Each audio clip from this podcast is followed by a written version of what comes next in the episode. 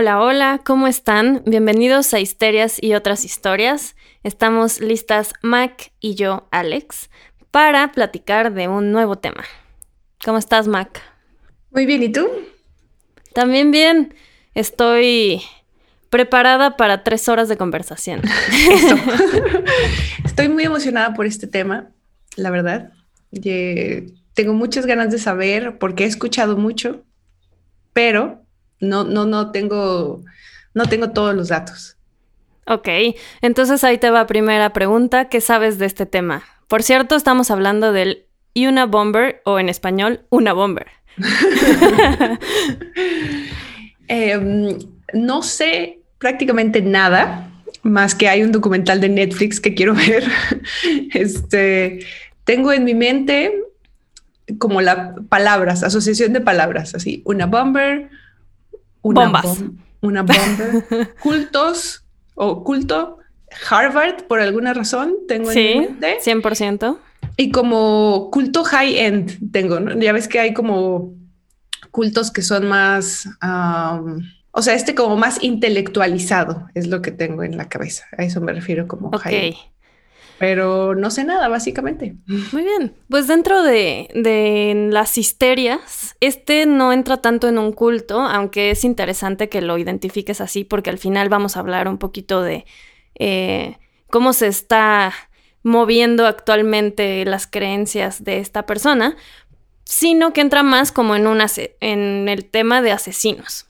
Oh, ok. Uh -huh.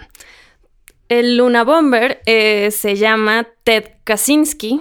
Spoiler, lo encontraron, lo arrestaron y está en la cárcel. mega spoiler. Ajá. Mega spoiler.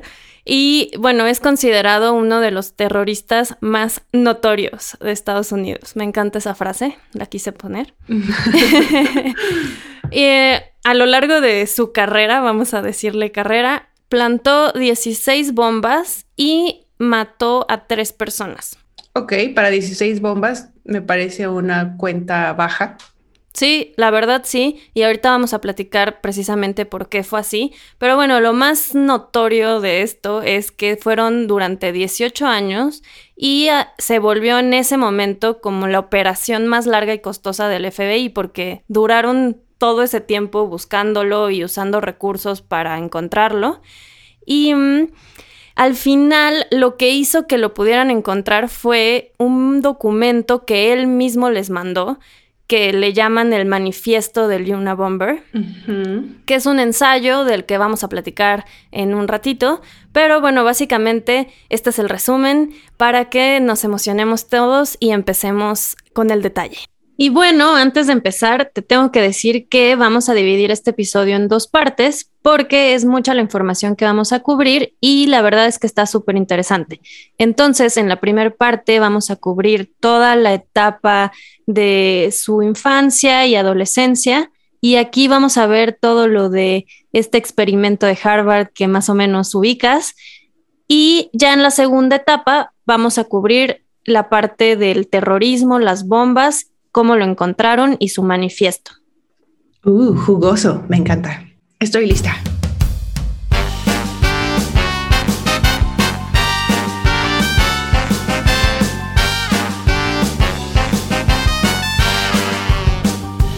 Ok, bueno, pues Ted Kaczynski es considerado en la teoría del IQ, eh, que sé que tienes temas con estas teorías, este, como un genio. Tiene un IQ de 167, que, digo, como dato cultural, a partir de 140 145 es considerado genio. Ok. Una persona. Y tiene un IQ parecido al de Stephen Hawking. Uh -huh. Entonces, bueno, sí, realmente sí está ca categorizado como un genio. Ok. Sin embargo, él tuvo una vida académica inicialmente, pues obviamente porque tenía mucha facilidad en esta parte, pero decidió dejarlo todo y mudarse a una cabaña en Montana y comenzar con una venganza contra el mundo moderno y la tecnología. Oh, Mormon type, ok. bueno, supongo. Entonces te decía que eh, duró 18 años el periodo en el que estuvo activo, digamos. Entonces, eh, desde 1978 hasta 1996, plantó personalmente o mandó por correo un total de 16 bombas. O sea, estas bombas, sí, su, objetivo era la venganza de la tecnología y el mundo moderno. ¿A, dónde las mandaba? O sea, a Steve Jobs.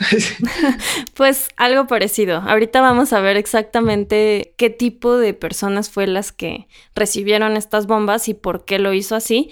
Pero bueno, el resumen es que terminó matando a tres personas e hirió a 23 muchos de ellos sí con heridas un poco graves como mutilaciones de dedos, sobre todo de dedos, porque cuando abrían el paquete obviamente pues era lo más cercano, pero eh, gente que se quedó ciega, que perdió el oído un tiempo y en general eran bombas bastante crueles. Oye, pero son como mini bombas, o sea...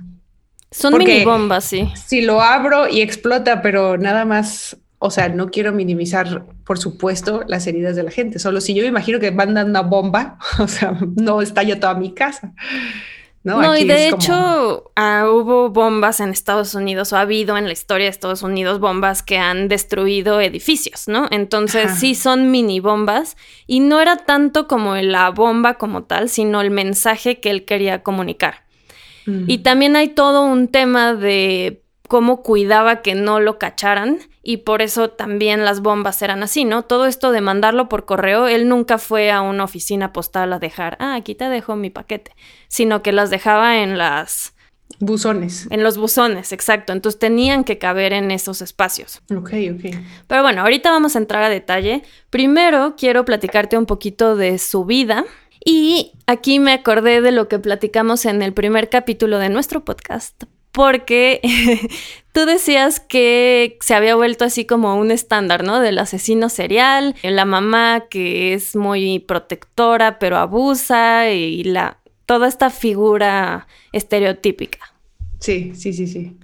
Justo él no cumple con ninguna de esas características. Nació en una familia súper amorosa, lo quisieron siempre, este, tuvo un hermano, no tuvo, tiene un hermano que lo adoraba y era su cómplice, digamos, durante su infancia y todavía ya de adultos compartían muchas de sus creencias y más bien él fue el que decidió alejarse de todo eso. Un poquito la teoría es que al tener este IQ tan alto, realmente su su inteligencia emocional era donde le faltaba un poco de desarrollo, ¿no? ¿Y él es el mayor o el menor? Él es el mayor. Él es el primer hijo de, de dos, nacido en Chicago. Eso va a ser importante porque, porque ahí van a ser las primeras bombas. Este, en 1942. Ok, ok. Se ve como un chico tierno hasta ahorita. Sí, sí, la verdad en las primeras fotos sí se ve tierno y le lleva siete años a su hermano David. No le vamos a decir David porque está raro. Pero eh, realmente su relación era como de mucho amor, mucha compañía, cariño, etc. Y ahorita para, para hacer el spoiler dramático, al final es su hermano el que termina entregándolo al FBI. ¡Ah! Pum, pum, pum. The plot chickens. Exacto. La verdad es lo que te digo que no parece que tuvieran ningún tipo de problema relacionado normalmente con los asesinos seriales, pero hay ciertas teorías, ¿no? Dicen que, o su mamá decía, que cuando tenía nueve meses tuvo una urticaria muy fuerte y lo tuvieron que llevar al hospital, pero se quedó una semana en el hospital y como que en la época que estamos hablando de los 50, eh, no había como mucha conciencia de que un niño que tenía nueve meses y de repente lo separaban de su mamá podía ser como malo, ¿no? Psicológicamente. Ok, esto es como una justificación. Sí. una justificación de que el hospital los dejaba verlo súper poquito y realmente parece que tuvo una experiencia un poco traumática en el hospital. Ok. Entonces la mamá dice que cuando salió de ahí mostró pocas emociones durante meses. Esa es literalmente lo que dijo la mamá. Al contrario, o sea, antes de entrar supongo que entonces era otro tipo de niño, ¿no? Sí, o sea, decía se vio que- un cambio radical ahí. Exacto, decía que era un niño muy feliz, muy social y de repente, ¡pum!, ¿no? Cambió drásticamente. Ok, ok. Incluso la mamá le, le dice al hermano, y esto lo platica el hermano en un documental que vi, que eh, él- le dijo el hermano, oye, ¿por qué? O sea, Da- David le dijo, oye, ¿por qué Ted es así, no? Porque ya era como muy aislado de cuando estaba, por ejemplo, en la primaria, secundaria, eh, era muy solitario y entonces el hermano le dice a la mamá, ¿por qué es así? Y la mamá le cuenta esta historia del hospital y todo lo que pasó y le dice, nunca lo abandones porque es lo peor que le puede pasar a tu hermano. Mm, ok. Entonces, bueno, esa es como una de las razones por las que se cree que llegó a, a esto, al terrorismo, tal cual. y ahorita vamos a ver la segunda razón, que es ya más avanzado en su historia cuando está en Harvard. Pero bueno, primero nada más te termino de contar de su infancia. Quiero creer que todos los demás niños que también fueron llevados al hospital y aislados Sí. un poco de sus padres no se convirtieron en terroristas. Sí, la verdad es que creo que está terrible generalizar eso. Y eh, bueno, entonces ya tenía estos problemas un poco de socia- para socializar y, era en general solitario, pero en la escuela le hacen una prueba porque obviamente es muy inteligente y como que es superior en inteligencia a todos sus compañeros, le hacen una prueba de IQ y es cuando descubren que tiene 167, ¿no? Entonces, primero lo, le hacen que brinque sexto de primaria y luego cuando está ya en la prepa, el- creo que le brinca segundo de prepa otra vez. Total, se gradúa de 15 años y lo aceptan en Harvard con beta- beca completa de 16 años. Ok. Entró a un mundo donde no estaba listo. Justo, hay cartas de, de Ted Krasinski, como que no le quiero decir Ted porque Ted Bundy es lo primero si- que viene a mi cabeza.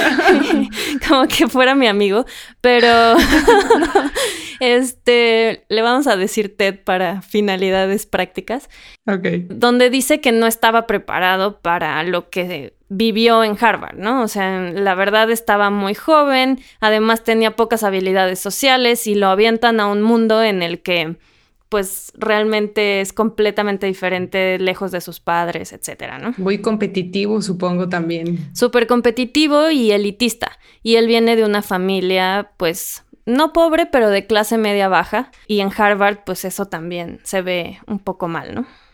En esos momentos y yo creo que todavía. no sé. Una cosa que él eh, reclama toda la vida a sus papás es que eh, lo empujaron mucho a desarrollar esta parte académica, ¿no? Como que sus papás estaban muy emocionados de tener un hijo tan, pues tan inteligente, tan bueno. En particular era muy bueno en las matemáticas. Entonces, como que era así de, no, mi hijo que entró a Harvard. Y, y eso como que a él le causó resentimiento, después lo pone en algunas cartas, de que lo, pues lo mandaron a este mundo sin estar preparado, lo avanzaron de grados y no le dejaron tener como una infancia normal, ¿no?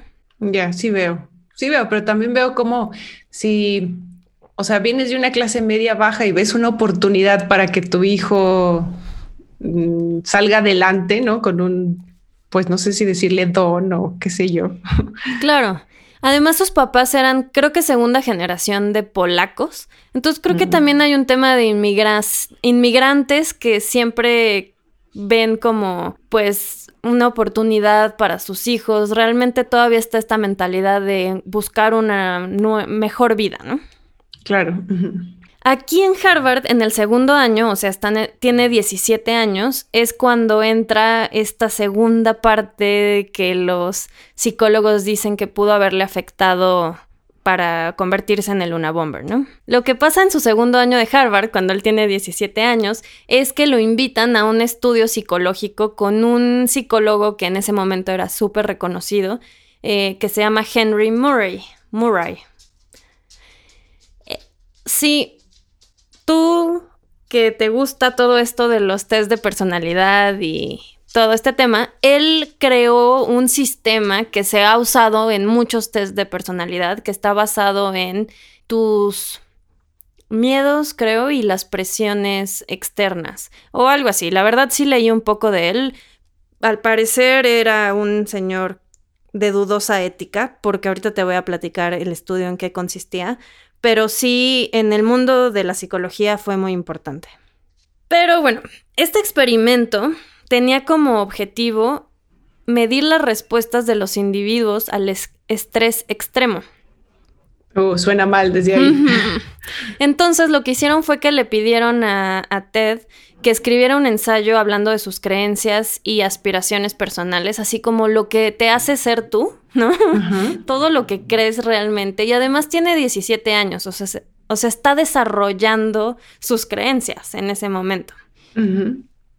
Y esto no estoy tan segura porque lo vi en algunas fuentes y no en todas lo mencionan, pero entiendo que durante el primer año realmente eran pláticas las que tenía con este psicólogo Henry y le platicaba su qué pensaba de pues de diferentes temas y del mundo y de la vida. Y luego en el segundo año empiezan con una especie de experimento en donde ya lo conectan a electrodos y unas personas que son como abogados o personas preparadas habían leído previamente sus ensayos y visto videos de todo lo que él decía y sus creencias, y entonces se ponen a decirle cómo está estúpido, eh, nada de lo que dices tiene sentido, menospreciar sus ideas, eh, hacerlo sentir lo hace una mierda de que está pensando eso y lo están grabando y luego le pasan el video de cómo reacciona ante eso.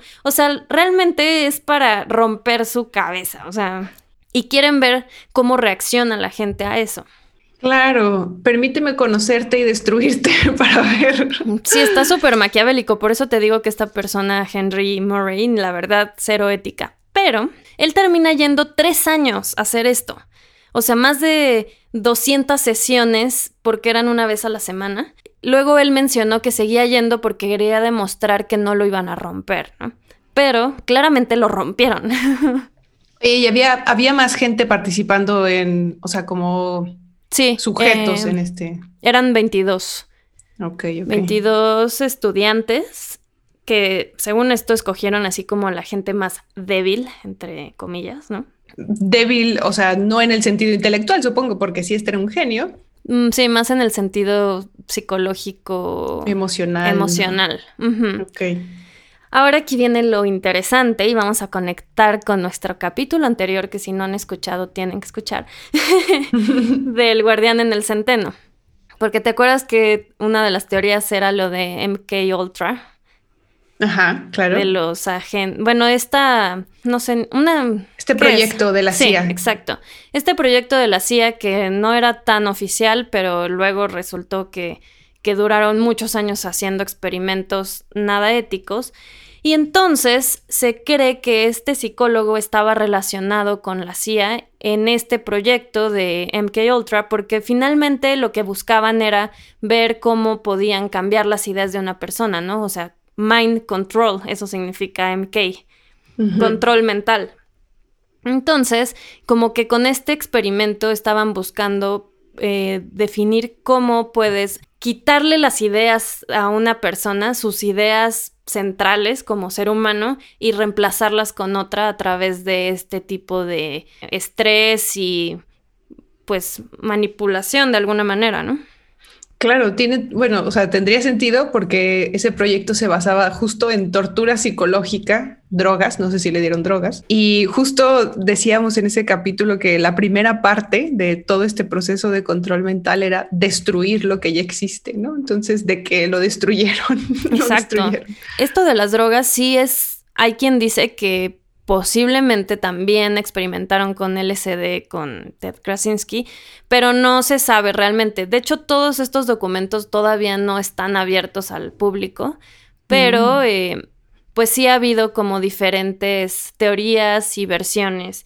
La verdad es que yo no encontré tantas fuentes que hablaran mucho de este tema, pero sí muchas teorías.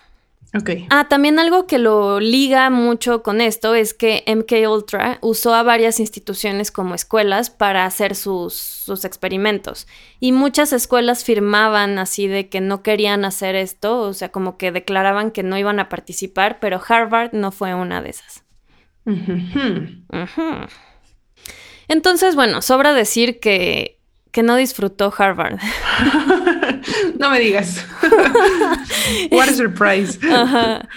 Y, y, ahí fue cuando empezó a, a, odiar al gobierno. Pues obviamente como que todo lo que le había hecho este experimento había hecho que no confiara en las instituciones, que no confiara en las personas, porque lo traicionó este psicólogo, ¿no? Haciéndolo creer que realmente le importaba lo que pensaba para luego decirle, nah.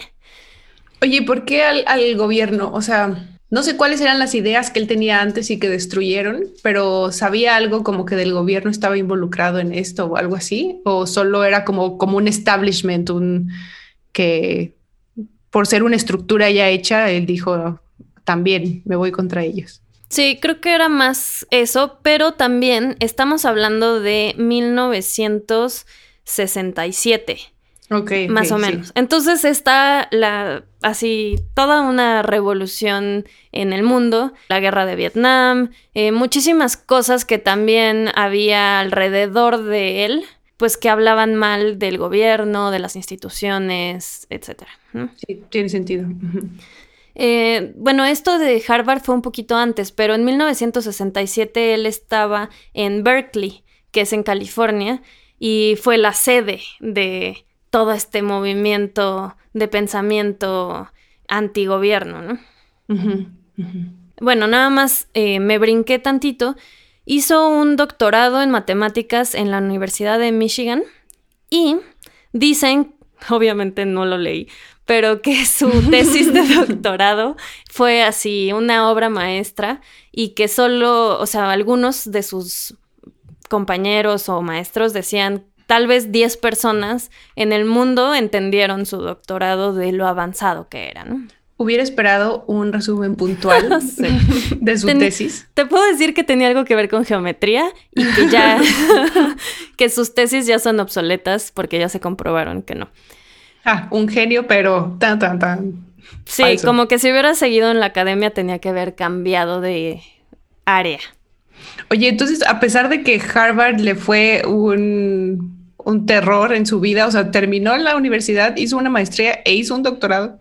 Exacto, en matemáticas. Y luego le ofrecieron ser maestro en Berkeley, que es lo que te platicaba de 1967, y acepta porque le dan, pues le dan como todos los beneficios, porque lo que veían en él es que publicaba muchas cosas. Era un pésimo maestro, los alumnos se quejaban muchísimo, decían que solo leía el libro y ni contestaba preguntas pero lo mantenían porque era un genio y publicaba pues artículos muy pues que se volvían famosos, vamos a decir, dentro de este ámbito académico y por eso pues lo querían, ¿no?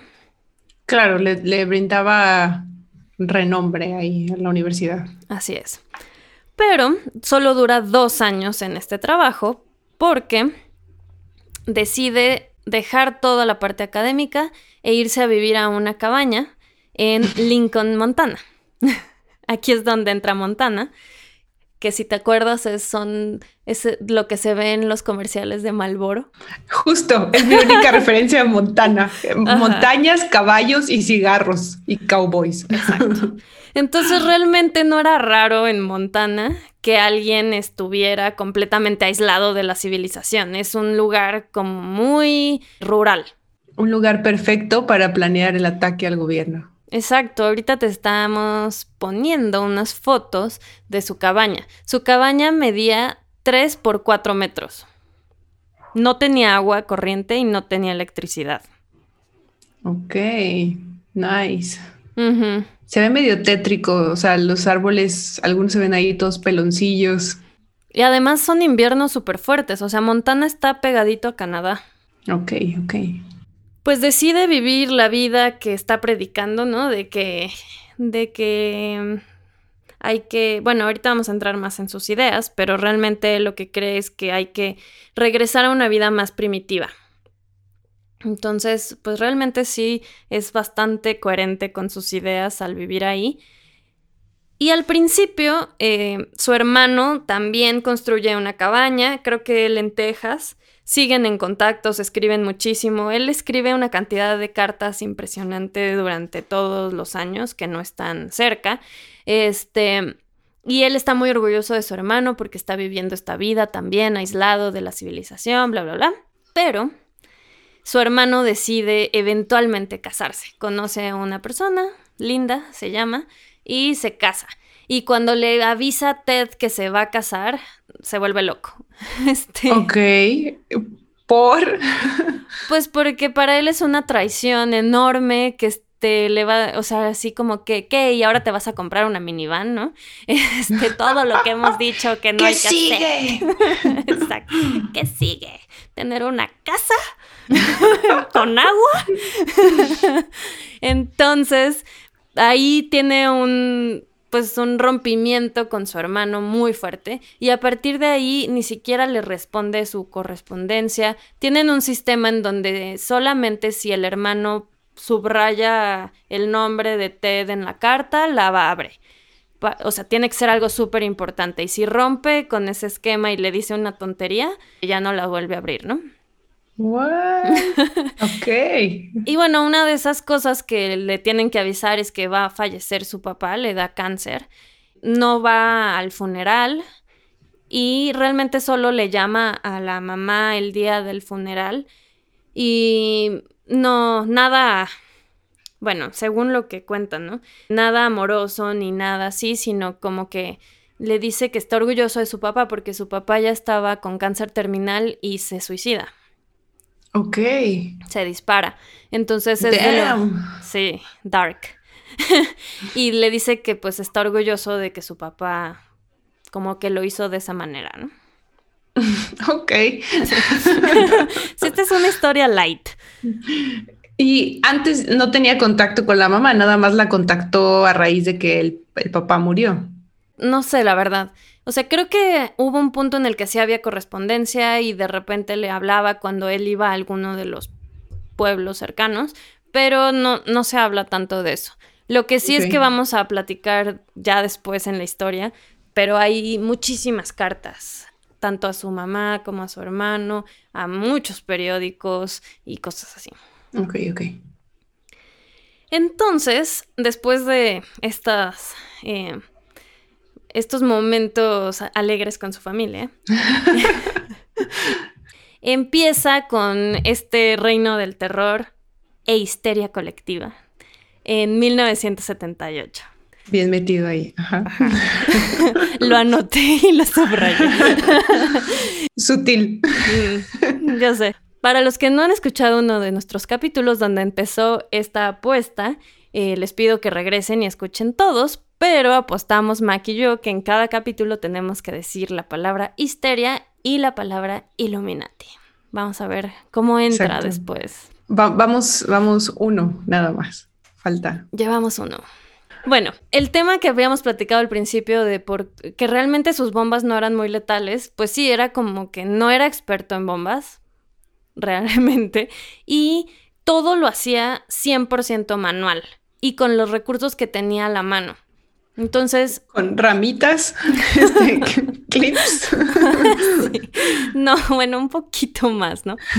Vivía, aunque vivía muy alejado de la civilización, pues sí tenía vecinos, ¿no? Y los vecinos, digamos que tenían granjas y entonces había tractores y coches ahí ya que no se usaban. Entonces de ahí agarraba algunas piezas. O sea, sí tenía de dónde agarrar, pero realmente como no hacía otra cosa más que eso, pues se podía tardar meses armando una, una bomba y lo podía hacer con toda la calma del mundo, ¿no? Que siento que era un, una dificultad extra. Digo, nunca he hecho una bomba y tampoco sé cómo se hacen, pero siento que hacerla tan chiquita debe ser aún más complicado. Sí, y lo que sí se hizo definitivamente mucho mejor con el tiempo, porque las últimas bombas fueron mucho más letales, pero También había otro tema que él era súper cuidadoso en el tema forénsico, porque obviamente no. Forense, forense. claro. Forénsico de forensic. Forense en español. Forénsico de pocho. Exacto. Forénsico de que leí muchas cosas en inglés. Este, porque obviamente no quería que lo encontraran. Entonces, ahorita te voy a dar unos ejemplos de lo que hacía para no distraer, sino engañar un poco a a los que lo estaban buscando. Entonces, bueno, lo que ya habíamos platicado es que aunque sí entregó unas personalmente, otras, eh, la mayoría las mandó por correo. Entonces, pues nadie lo veía eh, dejar el paquete, no entraba a una oficina postal, entonces era como muy difícil de rastrear. Claro, y supongo que no los mandaba del buzón más cercano a su cabaña. No, de hecho viajaba tres días en autobús en algún punto para dejarlo cerca de San Francisco, viviendo él en Montana. Ok. O sea, mapa de Estados Unidos, pero digamos que... tres horas en camión. Tres, días, tres días en camión. Perdón, tres días en camión. O sea, sí está muy al norte de Montana, ya casi en la frontera. Esa era otra de las cosas que hacía. Luego empezó, eh, no al principio, pero en algunas de sus últimas bombas ponía la leyenda FC en, una parte de la bomba que Fried chicken. sí, exacto.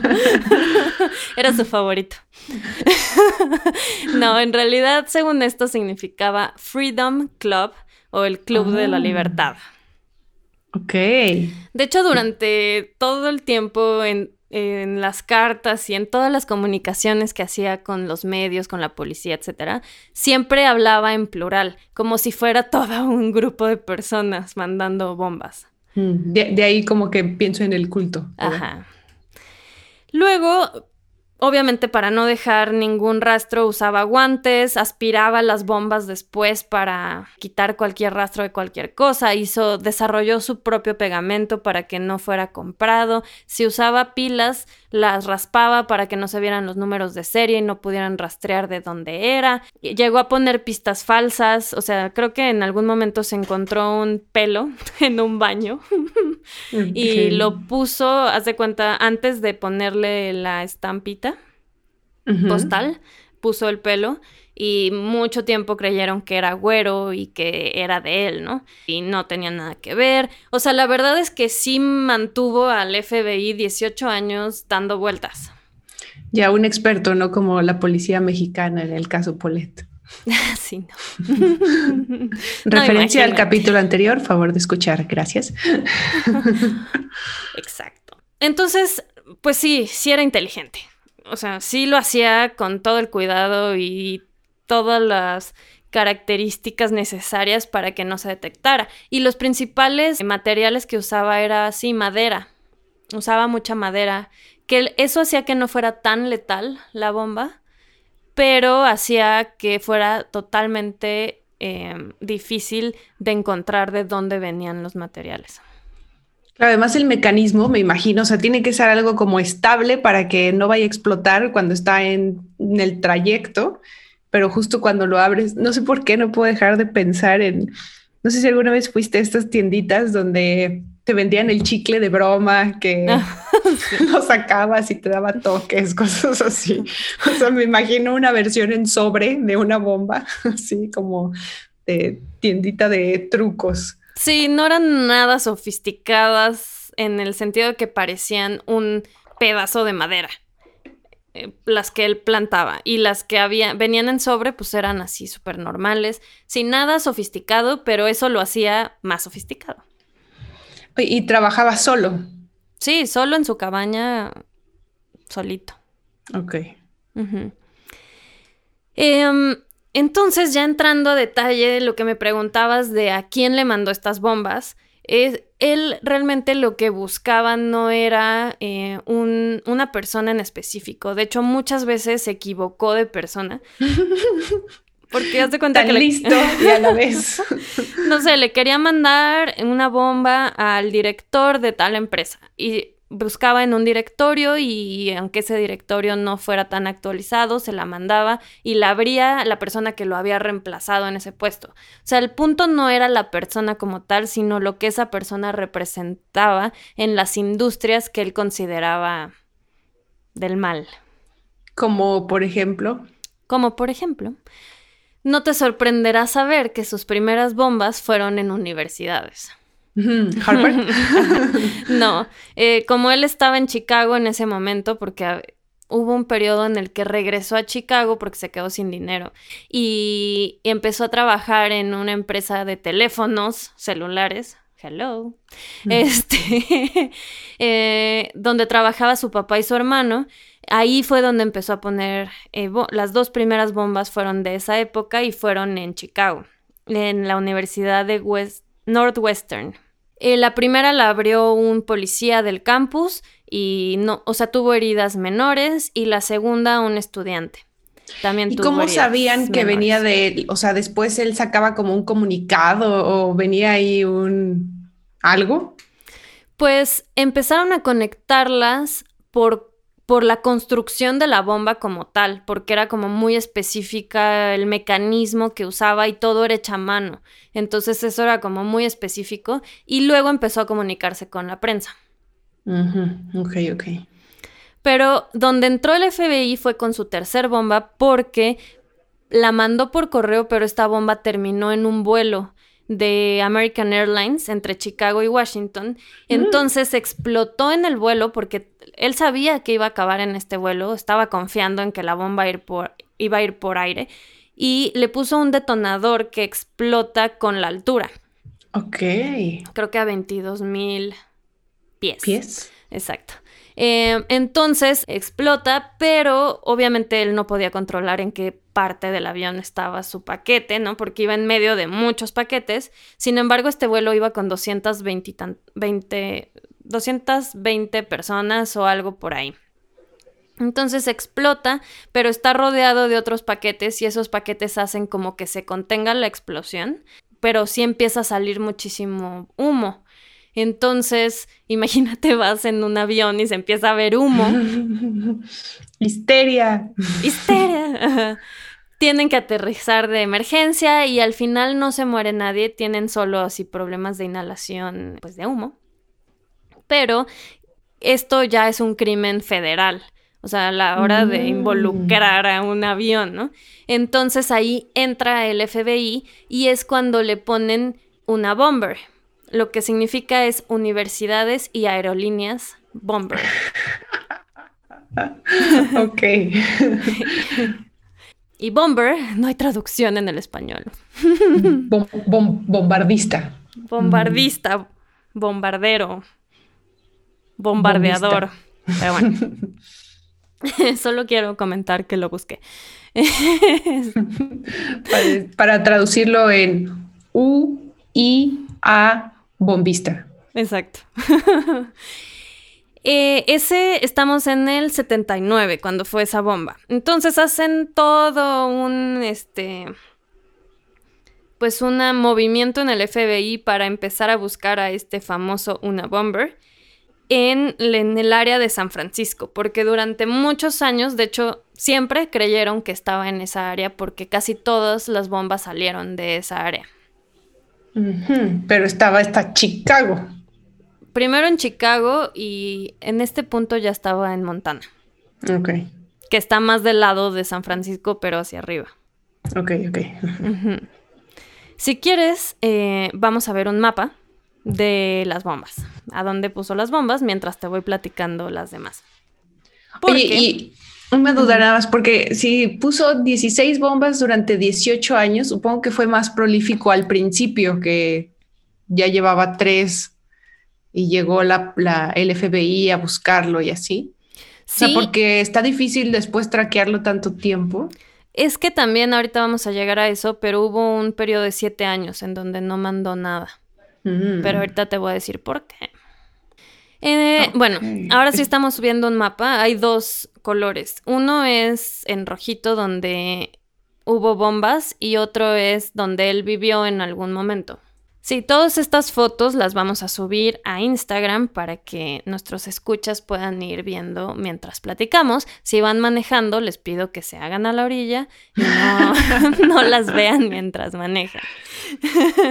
que les puedo decir que así a grandes rasgos siempre tuvo una residencia relativamente por el área donde estuvieron las bombas, relativamente, porque hay unas que sí están ahí muy aisladas. Pues eso es algo como de la teoría de los asesinos, ¿no? De que siempre están en una zona de confort y es del confort, ¿viste? Este, eh, y es una de las maneras como los atrapan, ¿no? Sí, siempre hacen un mentado triangulito. Exacto. en la película siempre hacen su triángulo y en medio. Está en esta zona.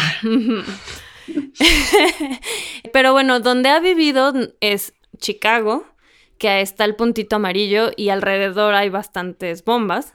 Luego está Berkeley, que es pues cerca de San Francisco, que está en la costa oeste. ¿Es la oeste? Este. Oeste, oeste.